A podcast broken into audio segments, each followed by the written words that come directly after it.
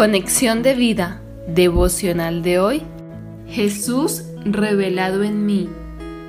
Dispongamos nuestro corazón para la oración inicial. Gracias Señor Jesucristo por escogerme desde el vientre de mi madre, por entender que soy parte de tu plan eterno de salvación. Gracias porque fui salvado para que Cristo resplandeciera en mi corazón y así cumpliera con la tarea especial de compartir de Él hasta lo último de la tierra. En el nombre de Jesús, amén. Ahora leamos la palabra de Dios. Gálatas capítulo 1 versículos 15 al 18. Pero cuando agradó a Dios, que me apartó desde el vientre de mi madre y me llamó por su gracia, revelar a su Hijo en mí, para que yo le predicase entre los gentiles, no consulté enseguida con carne y sangre, ni subí a Jerusalén a los que eran apóstoles antes que yo, sino que fui a Arabia y volví de nuevo a Damasco. Después, pasados tres años, subí a Jerusalén para ver a Pedro y permanecí con él quince días. Segunda de Corintios capítulo 4 versículo 6 porque Dios, que mandó que de las tinieblas resplandeciese la luz, es el que resplandeció en nuestros corazones para iluminación del conocimiento de la gloria de Dios en la faz de Jesucristo. La reflexión de hoy nos dice, estas palabras del apóstol Pablo muestran que su apostolado no vino por medio de hombres, sino que fue recibido directamente de Jesucristo.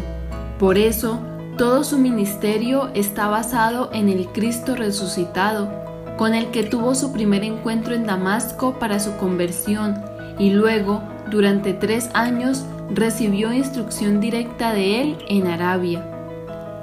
¡Qué experiencia tan particular! Pablo fue llevado al conocimiento y a la fe por el mismo Señor Jesucristo. Todos los que hemos sido convertidos para salvación hemos sido llamados por su gracia transformadora. La conversión es obra del poder de Dios. Por eso Cristo no solo debe ser revelado a nosotros, sino que también debe ser revelado en nosotros. Y esto es lo que Pablo afirma en Gálatas 2.20, mas vive Cristo en mí. Todos necesitamos esa revelación del Hijo en nosotros, porque hace que cambiemos nuestra perspectiva espiritual. No se trata de saber mucho de una religión o que digamos que Jesús fue un gran maestro o profeta, o hablemos de cualquier cosa histórica sobre él, sino que debe ser una verdad revelada en nuestra vida. Desafortunadamente, la mayoría de las personas tienen solo un conocimiento externo de Jesús. Saben de Él porque dividió la historia en dos o porque se le menciona histórica y culturalmente cuando se celebra Semana Santa o Navidad. Otros solo tienen un conocimiento bíblico porque han leído los evangelios o las epístolas y saben lo que hizo en su ministerio terrenal, pero es simple conocimiento. Algo diferente es la experiencia espiritual cuando el Padre por medio de su Santo Espíritu revela su presencia en nosotros. Es un encuentro espiritual y vital con la persona de Jesús que trae un cambio radical dentro de nuestro ser y que nos lleva a encontrar nuestra gloria en lo que Dios ha hecho por nosotros a través de Jesucristo.